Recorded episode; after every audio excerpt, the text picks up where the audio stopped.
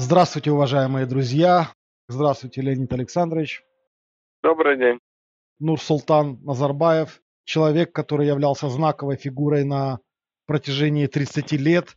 30 лет возглавлял Казахстан. Даже такой термин есть в Казахстане «елбасы». Это первый президент страны или лидер нации. И он сказал, что он уходит с этой должности, уходит с должности президента. Но при этом он остается главой Совета Безопасности. Причем закон о Совете Безопасности дает пожизненно право возглавлять этот совет.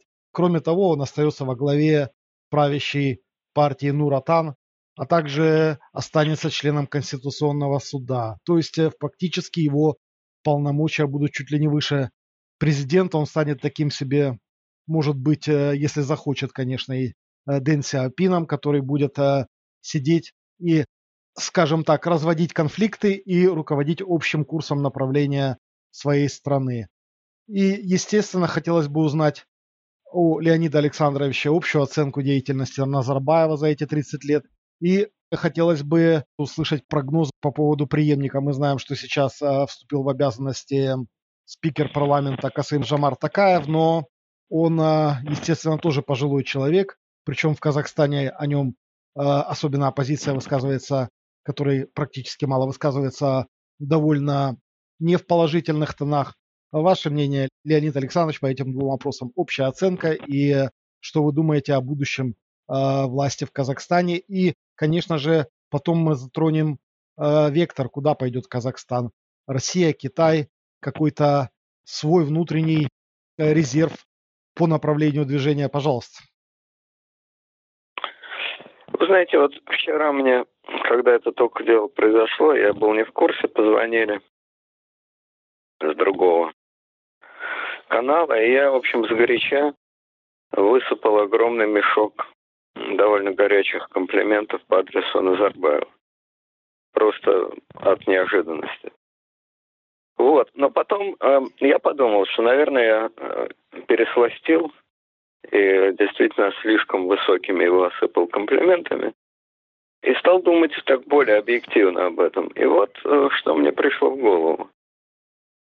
Конечно, э, можно легко критиковать высокие оценки Назарбаева. И эти высокие оценки покритиковали э, читатели Фейса, где это было выложено.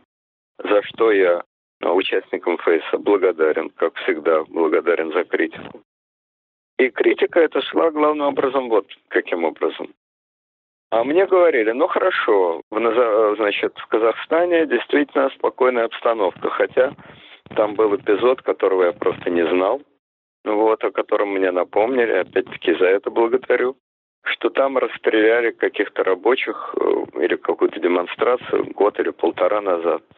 Я уж не могу сказать точно, но, в общем, было что-то такое. Вот. И сейчас там какие-то волнения многодетных матерей, там еще что-то. То есть идеального спокойствия и ненасилия там нет. Но действительно, по сравнению с Узбекистаном, где были действительно серьезные расстрелы, по сравнению с Таджикистаном, где была настоящая гражданская война, самое что ни на есть, резня, по сравнению с Киргизией, где тоже, как известно, были вооруженные столкновения. И, с другой стороны, по сравнению с Туркменией, где никаких столкновений нет, но это абсолютно закрытая страна, вроде Северной Кореи, по сравнению с ними Казахстан, да, выглядит приличнее, безусловно. Но велика ли тут заслуга Назарбаева, спрашивают меня. Собственно говоря, а что такого ужасного могло в Казахстане произойти? Там традиционно достаточно спокойное население. Там было много немцев, но немцы не те люди, которые будут восставать. Не в их традициях, прям скажем. Там не было такой отчаянной борьбы кланов, как, допустим, в том же самом Таджикистане, такого раздрая. Наконец, да, там много русских, но во всех республиках СНГ и в Прибалтике, кстати, русские в страдательном залоге. Не в том смысле, что они везде много страдают, это дело индивидуальное, кто страдает, кто не страдает, хотя в той или иной степени их везде отодвинули от важных постов, что неизбежно при распаде империи всегда происходит. Всегда отодвигают. Вот, но как бы там ни было, нигде русские не выступали, не восставали, в том числе в тех республиках, ну, допустим, Узбекистан, где их просто реально грабили, там вышвыривали из домов, по слухам убивали, но это, допустим, дело темное, но то, что грабили и вышвыривали, это факт. И нигде они не восставали. Поэтому, собственно говоря, кто мог восстать в Казахстане? И в чем тут великая заслуга Назарбаева? В Дании тоже не восстают. Но никто же это не считает э, заслугой премьер-министра Дании. Второй аргумент, что Казахстан э, хорошо экономически развивался. Тоже мне возражают. А как же он мог не развиваться? Страна с богатейшими природными запасами, если тем более делить на относительно малочисленное население. Тут вам и нефть, и газ, и металлы различные. Достаточно промышленно развитая страна. В советское время там построили уйму всяких комбинатов, заводов. Но с чего бы, собственно говоря, не развиваться-то? Опять-таки, в чем и тут заслуга Назарбаева? Тоже непонятно. А я подумал над этими аргументами. Действительно, они звучат вполне убедительно. Но дело заключается в том, что если даже руководителю государства повезло с его государством, то это не снимает его личного участия, его личных заслуг или не заслуг. Ну, например, богатейшие природные ресурсы. Ну, простите уж, в Венесуэле-то, наверное, природные ресурсы побогаче, чем э, в Казахстане. Как-никак, первая в мире страна по природным ресурсам, по нефти, по запасам нефти. Ну и мы видим, что там происходит. Да, что там э, Венесуэла. Мы знаем массу стран, отнюдь не обиженных э, природными ресурсами. В той же Азии, на Ближнем Востоке, Ирак, например, при Саддаме особенно, Иран, который при всех своих природных ресурсах имеют довольно жалкое экономическое положение, благодаря своей умной политике. Ну, значит, у Назарбаева есть хотя бы то, пусть отрицательное достоинство, что он не делал глупостей. Отрицательное в том смысле, что не делать что-то – это достоинство, но это достоинство от противного. Тем не менее, оно есть, есть. Глупостей не делал. Вел достаточно разумную, достаточно взвешенную экономическую политику кстати, более разумную, чем, например, э, его сосед Каримов в Узбекистане. Назарбаев допустил к разработке природных богатств американские компании. Сохранил большое влияние государства, казахского государства. Допускал туда русские компании. То есть он достаточно умело балансировал. Может быть, это не достоинство великого государственного деятеля, но тем не менее это правильная, разумная политика. Вообще в деятельности Назарбаева трудно назвать, мне трудно назвать какие-то гигантские прорывы. Какое-то колоссальное решение, которое вот вызвало всеобщий восторг или всеобщую ненависть, но какое-то колоссальное прорывное решение. Я такого не вижу. Но постепенные, стежок за стежком, шажок за шажком разумные действия, более или менее разумные, их я вижу. И это, мне кажется, очень немало для оценки политика. То же самое касается и внутриполитической и внешнеполитической ситуации. Да, действительно, народ в Казахстане относительно спокойный, и клановой борьбы такой отчаянной, как а, в Таджикистане нет. Это верно. Но все страны Средней Азии – это страны, где никакая прямая демократия, а, прямые выборы и так далее невозможно. Если там начать переход к прямой конкурентной демократии, не к той показухе, которая там зачем-то называется выборами, а к реальной конкурентной демократии, то это, скорее всего, приведет просто к хаосу и к параличу власти. Ну, в разных странах есть разные традиции. Вот там такие традиции. А и здесь очень важно, опять же, сохранение какого-то уровня баланса между полной деспотией восточной, абсолютно неограниченной деспотией, как вот было в Туркмении. Ну и, по-видимому, сейчас тоже в Туркмении. По крайней мере, страна эта настолько закрытая, что точно что-то сказать трудно. Вот, между восточной деспотией и тем ослаблением власти, как вот в Киргизии при Акаеве, которое приводит к падению власти и дальнейшему полухаосу. Вот мне кажется, что в этом отношении Назарбаев тоже сумел пройти между Сцилой и Харибдой. И пройти достаточно удачно. Я согласен, что условия ему благоприятствовали, что действительно объективная обстановка в Казахстане была неплохой, но Назарбаев сделал все от него зависящее, чтобы эту неплохую обстановку сохранить и не сделать ее плохой ни в ту, ни в другую сторону. Мне кажется, что за 30 лет у него было много возможностей наломать дрова, много возможностей качнуться туда или сюда, но он вроде бы этих возможностей самому себе выстрелить в ногу не использовал. Сам себе в ногу не стрелял. А что касается лично стиля управления, он, конечно, абсолютный там Багдыхан. Я вот помню один раз, я тогда очень недолго работал на российском телевидении, это было где-то в начале 2000-х, и пришел с интервью Назарбаев. Но это надо было видеть, что там творилось. Значит, очистили коридор. За полчаса или за час до этого пришла охрана. Все обстукивали, все, значит, обсматривали. Потом надо было видеть, как он вошел, как с ним разговаривали журналисты. Я вообще решил рта не открывать, потому что лизать э, невозможно, а разговаривать ну, так сказать, на равных не получается. В общем, это было нечто. Это было, конечно, явление такого восточного Багдыхана, безусловно. Но, по-видимому, ничего другого в этих странах и быть не может. Вот, что касается коррупции, ну, естественно, там была и есть и будет огромная. Достаточно иметь в виду, что дочери э, Назарбаева, согласно списку Forbes, долларовые миллиардеры.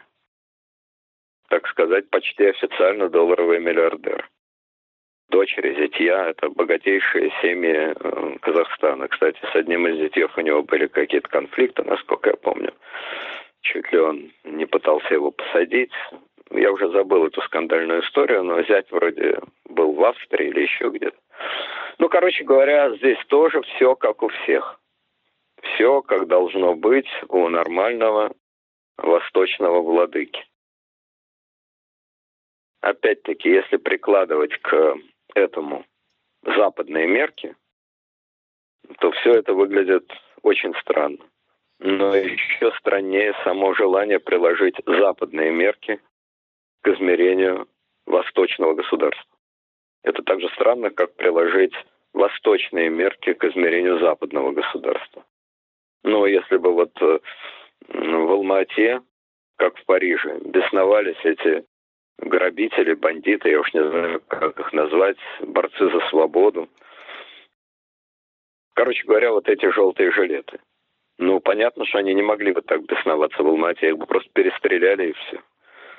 А в Париже, пожалуйста, грабят магазины, бьют витрины. И, и вроде как так и надо.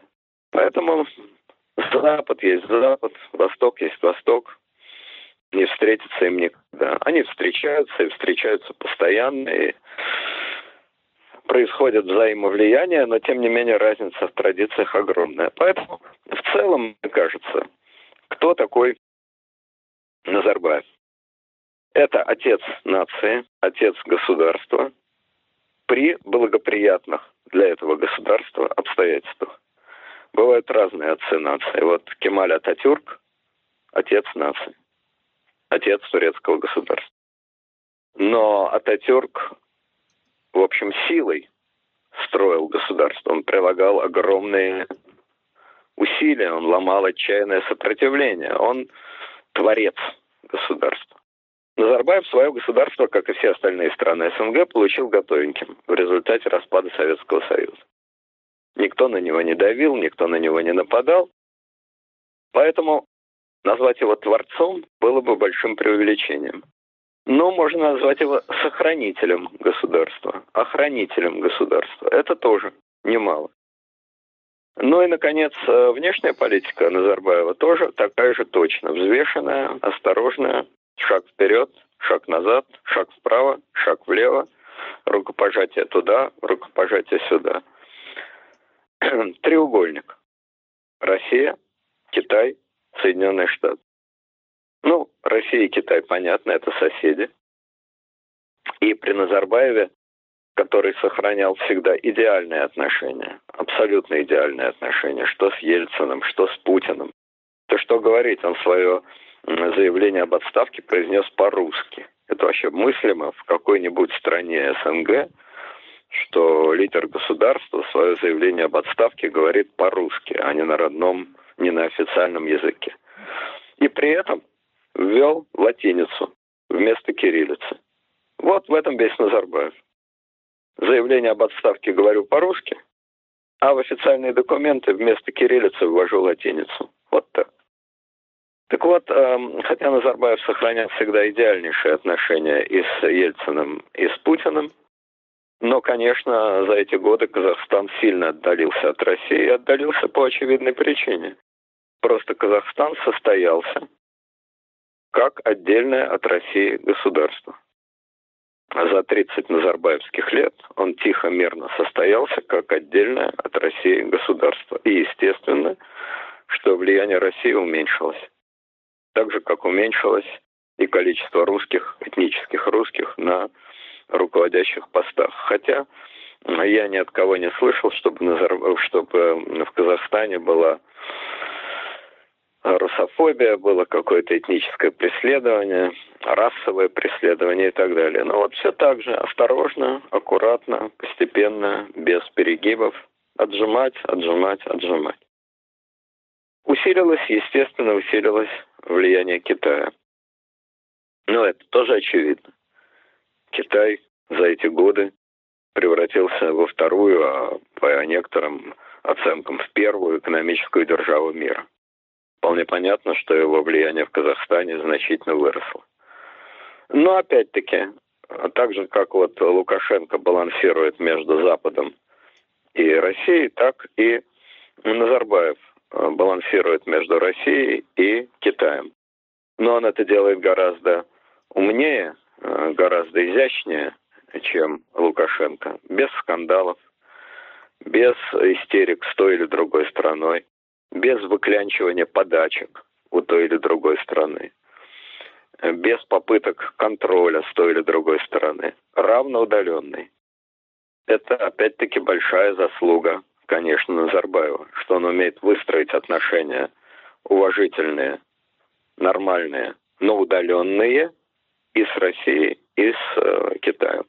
Ну и, наконец, Соединенные Штаты, которые, естественно, никакой границы с Казахстаном не имели, иметь не могут, но которые просто в силу того, что они глобальный игрок, что это мировой финансовый центр, тоже имеют большое влияние а в том же самом Казахстане, в том числе вот американские компании а, принимают участие в разработке а, полезных ископаемых.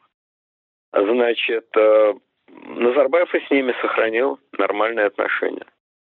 Не впадал ни в антиамериканский раж, не шел за российской пропагандой.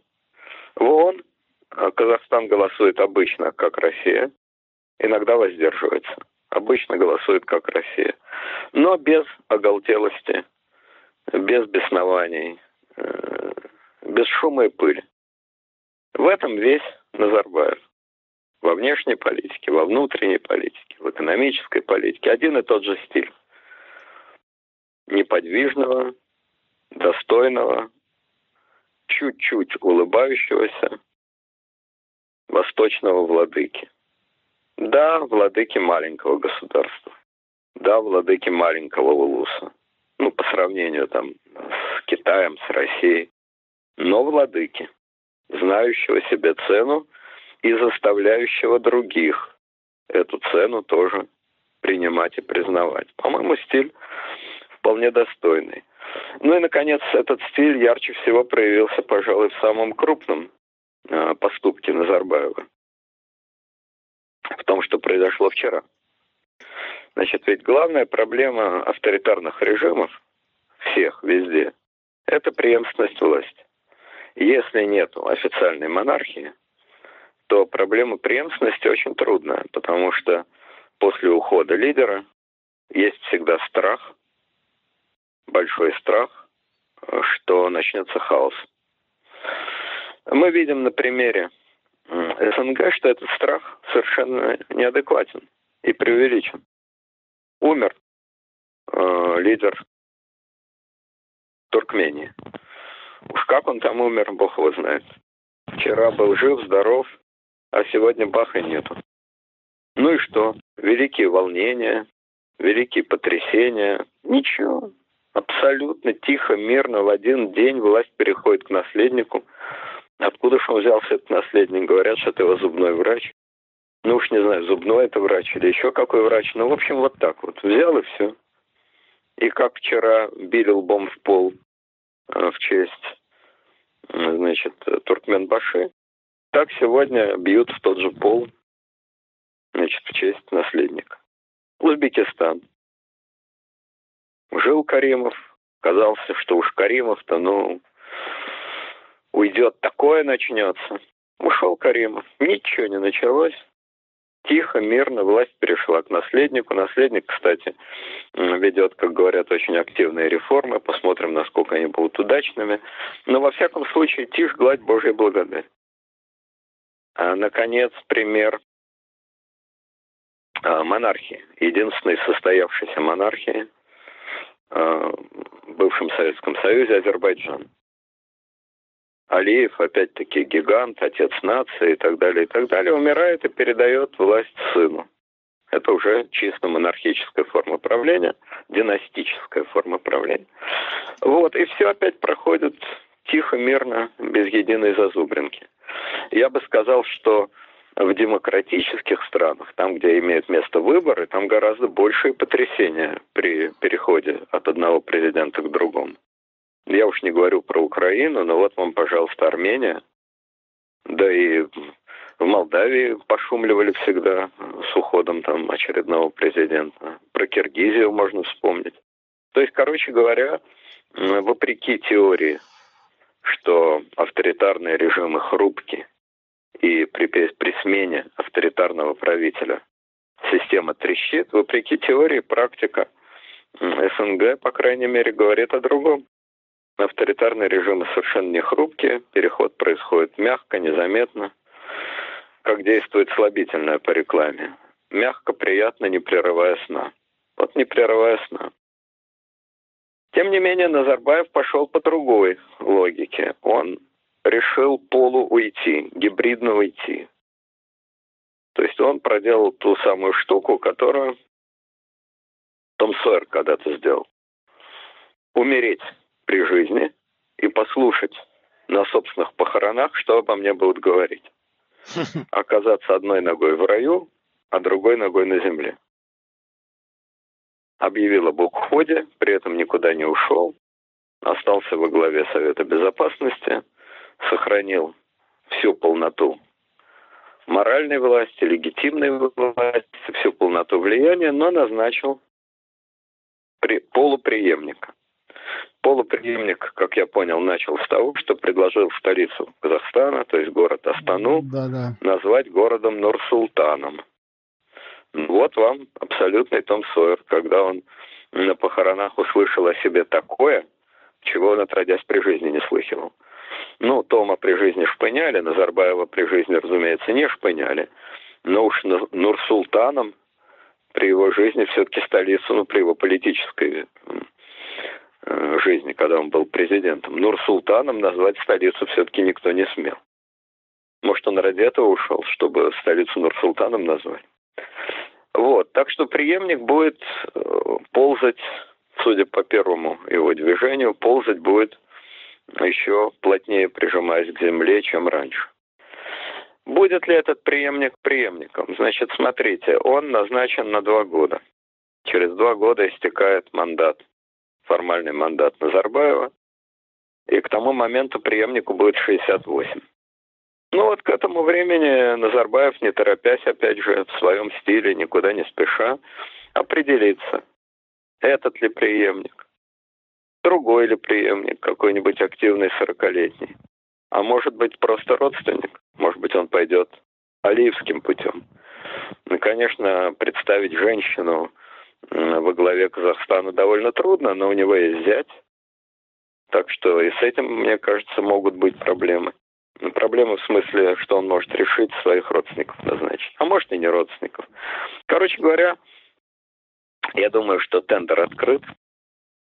И Назарбаев это тот король Лир, который отдал свое королевство, но при этом сохранил его. Отдал корону, но королевство сохранил. И теперь посмотрим, пусть эти Регана, Ганерилья и благородная Корделия выплясывают канкан на глазах у папаши. Кто выше ноги задерет, а там я решу, кому из вас я окончательно передам корону. Он ее пока сдвинул. Он ее не передал, но ее чуть-чуть подвинул на голове. Вот, ну и последний вопрос, который в связи с этим возникает, и который многие задают, пойдет ли Путин Назарбаевским путем? Значит, в том, что Путин уйдет в 2024 году, у меня никаких сомнений нет, но это можно отдельно долго говорить, не будем, так сказать, времени сейчас не так много. Итак, примем за аксиому то, в чем многие сомневаются, что многие гневно отрицают, готовы с пеной рта оспаривать. Тем не менее, примем это за аксиому. В 2024 году Путин уходит. Все, точка. Значит, это один вариант. Взял, ушел за месяц или там за два месяца до ухода, назначил преемника, объявил о своем преемнике. Вариант номер один. Вариант номер два Назарбаевский не в 24-м, а в 22-м, в 21-м году меняются законы, появляется какой-то орган, или усиливается резко Совет Безопасности, или усиливается резко там Госсовет. Путин становится во главе этого органа и на время до окончания значит, э, своего правления какой-то еще фокус какой-то выкидывают, такой еще фокус – и на время до окончания правления пропихивает временного президента с тем, чтобы в 2024 году провести полноценный выбор. Мне этот вариант кажется совершенно невероятным. Невероятен он по многим причинам. Причина первая, чисто юридическая. Нет в России такого в законе казуса, чтобы президент уходил, а его мандат сохранялся. Ну, не бывает такого. Конечно, послушный парламент, в кавычках, вся эта компашка примет любые законы. Если Путин внесет закон о том, что они должны входить в Думу на руках и все заседания стоять на голове, то единственная поправка будет такая. А шляпы снимать до или стоять в шляпах? Вот это они будут горячо обсуждать. Поэтому закон примут, естественно, любой. Но российское общество это все-таки не Казахстан. Будут большие волнения, большие недоумения, большие трясения. И просто так этот номер не прокатит. Это первое. Можно, но сложно. Это первое. Малая юридическая часть. Вторая часть фактическая. Что от такого номера, от такого финта ушами выигрывает Путин? Он теряет часть власти, потому что э, пропихивая на это место э, президента, он опять-таки перед развилкой или найти какое-то ничтожество, такое, как он нашел один раз в лице Медведева, то есть пустое место, и руководить реально всем самому. Но зачем он и так президент? Зачем реально всем руководить, отказавшись от должности? Глупо. Странно, глупо. Или он пропихивает на это место реального боевого человека, и тогда это бесконечная конфронтация. Бесконечная конфронтация. То, чего нет в Казахстане. Вот в Казахстане совсем другой уровень авторитета на самом деле, сколько у нас не орут, что без Путина нет России, что Путин наше все, на самом деле это далеко не так. Вот в Казахстане у Назарбаева совсем другой уровень авторитета, чем в России у Путина. И Назарбаев может себе позволить эту роскошь, а Путин вряд ли. Это два. И третье, самое главное. Преемник Назарбаева, кто бы он ни был, имеет полную возможность, и более того, это, я думаю, так и предусмотрено, что он будет проводить ту же самую политику, что Назарбаев. Естественно, она будет меняться, обстоятельства меняются, естественно, будут какие-то реформы, это тоже неизбежно. Но, в принципе, он будет проводить ту же политику, что Назарбаев. Преемник Путина неизбежно будет проводить совсем другую политику, что Путин, а если говорить точнее, антипутинскую политику. Антипутинскую политику. Почему он должен ее проводить? Потому что Назарбаев выстроил очень гармоничные и разумные отношения со всеми окружающими странами. С Китаем, с Россией, с Соединенными Штатами, с более мелкими странами. Он со всеми выстроил разумные отношения. Путин довел дело до абсолютно бессмысленной и никуда не ведущей конфронтации с Западом, не имеет при этом никаких формально обязывающих союзов с Востоком. Сколько мы не ползаем перед Китаем, ничего мы не выползали в результате. Никаких обязательств Китай перед Россией не несет вообще. Теперь еще из-за этих идиотских островов испортили отношения с Японией. Ну ладно, это мелочь, допустим. Главное, максимальная и абсолютно бессмысленная, не имеющая ни единой причины и не дающая ни одной выгоды, одни убытки, конфронтация со всем миром. Это то, что вынужден будет ломать преемник Путина. Просто потому, что без конца существовать в режиме такой конфронтации слишком тухло. Это можно. Экономически с голода мы не помрем. Но это очень тухло. Это загнать самим себя в тупик и без конца, сидя в этом тупике, громко-громко что-то орать в надежде на эхо. Никто так дальше играть не будет. Да и традиции есть исторические. В Казахстане-то исторических традиций нет, и страны ведь такой не было никогда. А в России есть исторические традиции. И главное из этих традиций заключается в том, что наследник всегда разворачивается против предшественника. Всегда. Александр III Александр I мало того, что благословил убийство папы, тут же поотменял все папины решения. Ну, Николай I, да, отчасти продолжал линию Александра I. Александр в конце жизни совсем уже впал в мистицизм и свихнулся, так сказать. Отчасти эту линию зажима Николай I продолжал, но некоторые наиболее одиозные решения Александра отменил. Александр II просто ломал как мог систему папы. Великие реформы, ломал все, что мог. Александр III ломал как мог реформы Александра II. Николай II, да, пытался продолжать линию папы, это правда. Но и то она привела его окончательно в тупик. К первой русской революции пришлось пойти на уступки.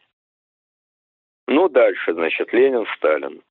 Сталин, да, объявил себя лучшим учеником Ленина и, по-видимому, искренне считал себя учеником Ленина, но только при этом перестрелял э, все ленинское окружение и, главное, сломал НЭП.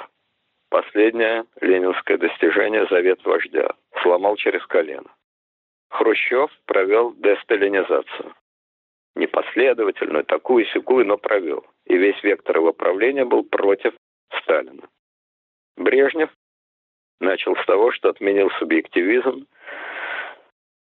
разогнался в нархозы, восстановил министерство, то есть все глупости, которые успел понаделать Хрущев, Брежнев отменил.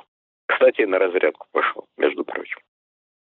Ну, про Андропова и Черненко говорить не приходится, они правили очень недолго, а Горбачев, как известно, пошел на великую перестройку, то есть просто на ломку советской власти. Наконец, Ельцин, он в каком-то смысле продолжал линию Горбачева, это верно. Но лично он был смертельным врагом Горбачева, и, конечно, В личном плане это была абсолютно антигорбачевская ну, не политика, политики такой не было, Горбачева просто ликвидировали как политического деятеля. Ну уж во всяком случае ни о каком продолжении Горбачевщины речи не шло. Ну и, наконец, Путин. Это вариант очень мягкий, исключительно мягкой смены. Очень плавно он менял ельцинские э, линии, но, конечно, он их аккуратно, осторожно заворачивал, а после э, 2014 года пошел в разнос – и все те отношения э, с Западом, которые кое-как сложились при Ельцине, Путин, конечно, через колено поломал. Таковы традиции э, российской власти, и в этих традициях, собственно говоря, нет ничего абсолютно необычного. В любой стране, где есть двухпартийная система, республиканцы-демократы, лейбористы-консерваторы. И новое правительство лейбористов меняет правила, принятые консерваторами. И новый президент-республиканец меняет правила демократов. Просто у них это происходит регулярно и на основе конкурентных выборов, а в России это происходит нерегулярно, толчками, в результате смены правителя, но тем не менее вот такая логика смены, она имеет место быть. Поэтому Путин должен быть готов, я думаю, что он к этому морально готовится, что его преемник, кто бы он ни был и как бы Путин его не назначал, линию Путина ломать все равно будет. В этой ситуации попытка полу уйти, то есть остаться полупрезидентом, а на вторую половину посадить другого человека, если, повторяю, это не такой ноль, как Медведев, эта попытка приведет только к конфронтации, э, к перетягиванию каната, к тупику. Поэтому я думаю, что на такой фокус Путин не пойдет. Ну и, наконец, э, Путин не тот человек, который будет механически копировать чужой пример. Вот Назарбаев так сделал, давай я сделаю точно так же. Это не соответствует, как мне кажется, это не соответствует психологии Путина, его стилю и так далее. Если Назарбаев сделал так, то я уж точно так делать не буду. Вот по этим причинам, мне кажется, Путин не повторит Назарбаевский эксперимент.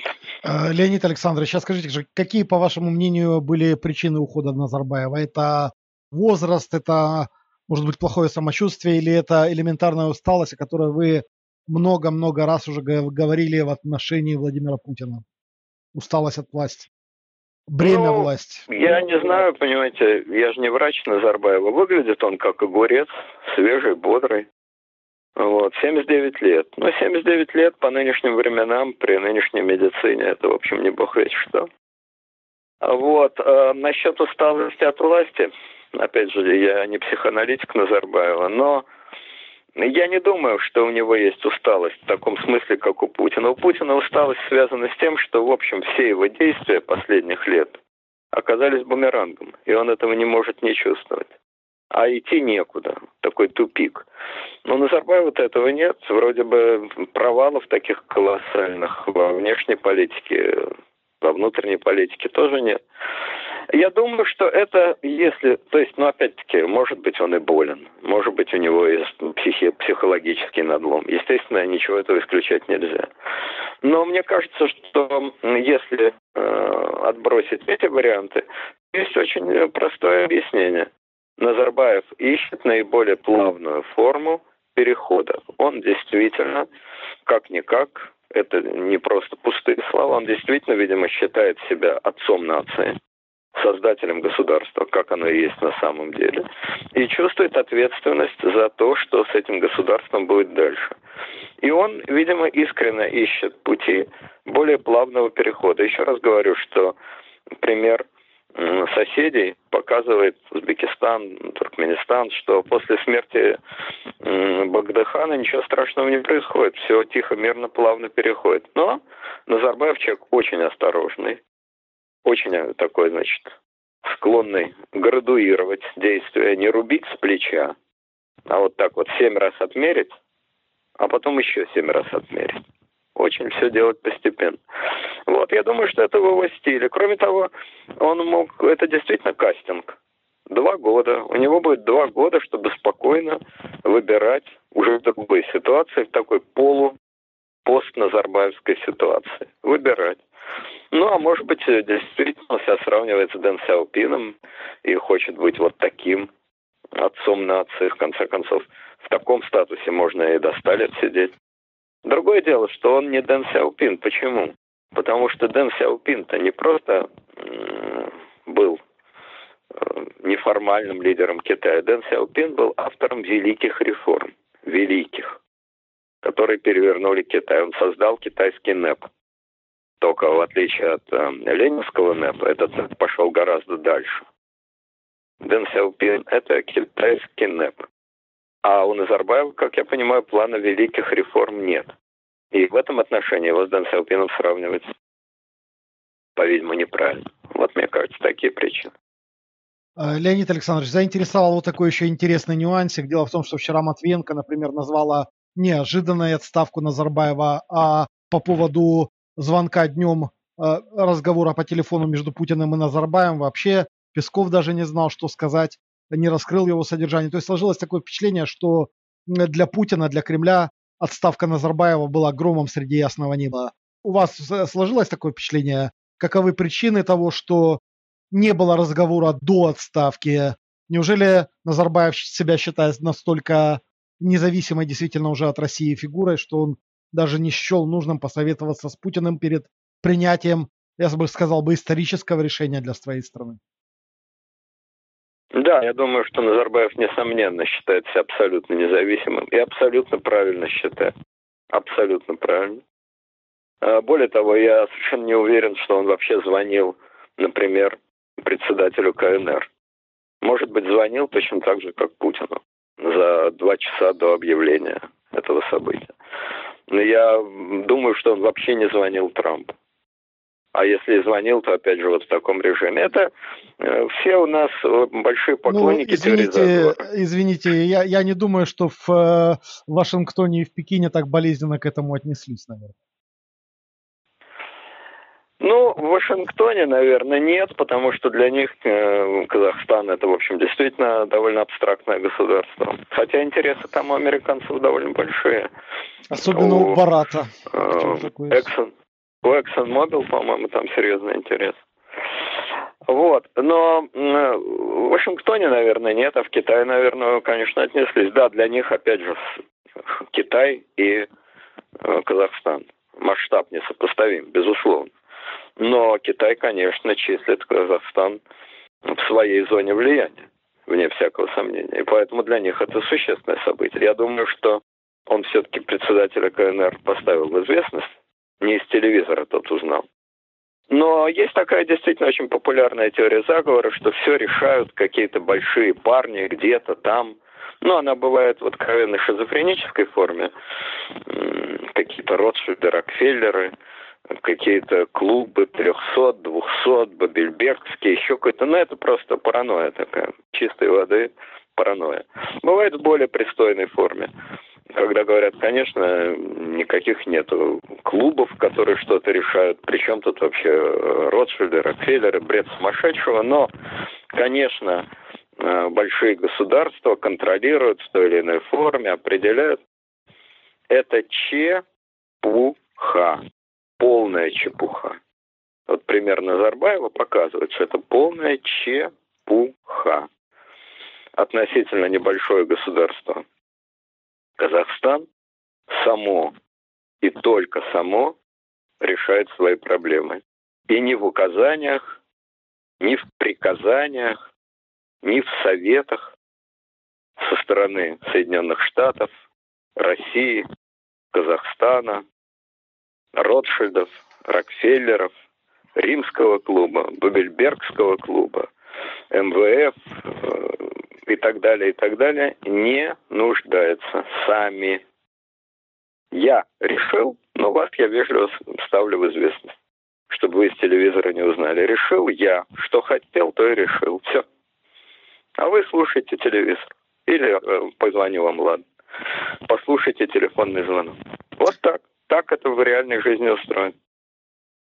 Леонид Александрович, э, заключительный вопрос, тоже короткий. Э, дело в том, что в проукраински настроенных кругах бытует сейчас такое мнение, об этом говорят в соцсетях, например, что Назарбаев крайне удачно подобрал момент для своего транзита власти. Дело в том, что некоторые люди считают, что Российская Федерация занята слишком сейчас украинскими выборами, которые через полторы недели произойдут. И э, Назарбаев имел это в виду. Он знал, что Россия не сможет сосредоточиться полностью на 100% на вот этом его событии. Ну, грубо говоря, не сможет ставить какие-то палки в колеса. Вы согласны или это фантазия? Абсолютная фантазия. Ничего Россия не смогла бы сделать, если бы не было никакой Украины, вообще ничего бы не было. Что Россия может сделать? Танки ввести, бомбу сбросить, дипломатические отношения порвать. Что Россия может сделать? Это опять же мы возвращаемся к предыдущей теме. Да, небольшое государство. Да, безъядерное государство. Казахстан, так же как и Украина, отдал свое ядерное оружие, отдал добровольно. Да, государство, которое в значительной степени экономически зависит от России, правда, отнюдь не только от России. Еще раз повторяю, вся его политика была балансированием, и Россия, и Китай зависят меньше. И что? И что дальше? Вот вы вошли в вагон метро. Вы маленького роста, щупленький. Там есть место свободное. Вы на него сели. А после вас зашел огромный, ну, Кличко, Виталий Кличко. А место занято э, в вагоне метро, вы сидите. Он что, возьмет вас за шиворот и выбросит? И сядет на ваше место? Теоретически возможно. Практически, если этот человек психически нормальный, это невозможно. Вот и все. Еще раз говорю, мир так устроен. Один человек, один голос. Одно государство, один голос. Если бы речь шла о конфронтации экономической, конфронтации военной, то да, конечно, более сильное государство прижмет более слабое. И то, как мы видим, Россия фиг-то прижала Украину при их несопоставимых ресурсах. Но если речь идет о юридической процедуре, о внутренних делах, ничего Россия не может сделать. Ну, даже если после разговора с Назарбаевым Путин схватил телефон и шваркнул его об стенку и стал молотить кулаками по столу. Хотя, конечно, этого не было. Естественно, он совершенно спокойно к этому отнес. Но представим себе, что он был бы в бешенстве, в ярости, в выступлении. Ну и что он может сделать? Что? Ничего. Леонид Александрович, э, я знаю, вы сегодня очень заняты, и выношу благодарность от, своих, да. от наших зрителей, зрителей нашего канала и от тех, которые узнают о данном видео у вас на страничке Facebook от всех читателей и зрителей. Выношу вам благодарность, что вы нашли время обсудить эту, высказать свое мнение по этой важной и, э, еще раз повторю, исторической теме. Спасибо вам большое. Всего Спасибо. Доброго. Ну, я думаю, что тема историческая, а наше интервью еще более историческое. Поэтому я уверен, что Назарбаев его посмотрит и окончательно убедится в том, какой он, Назарбаев, великий человек. С чем я Назарбаева и поздравляю. Без сомнения. Удачного вам дня. До свидания. Счастливо всего.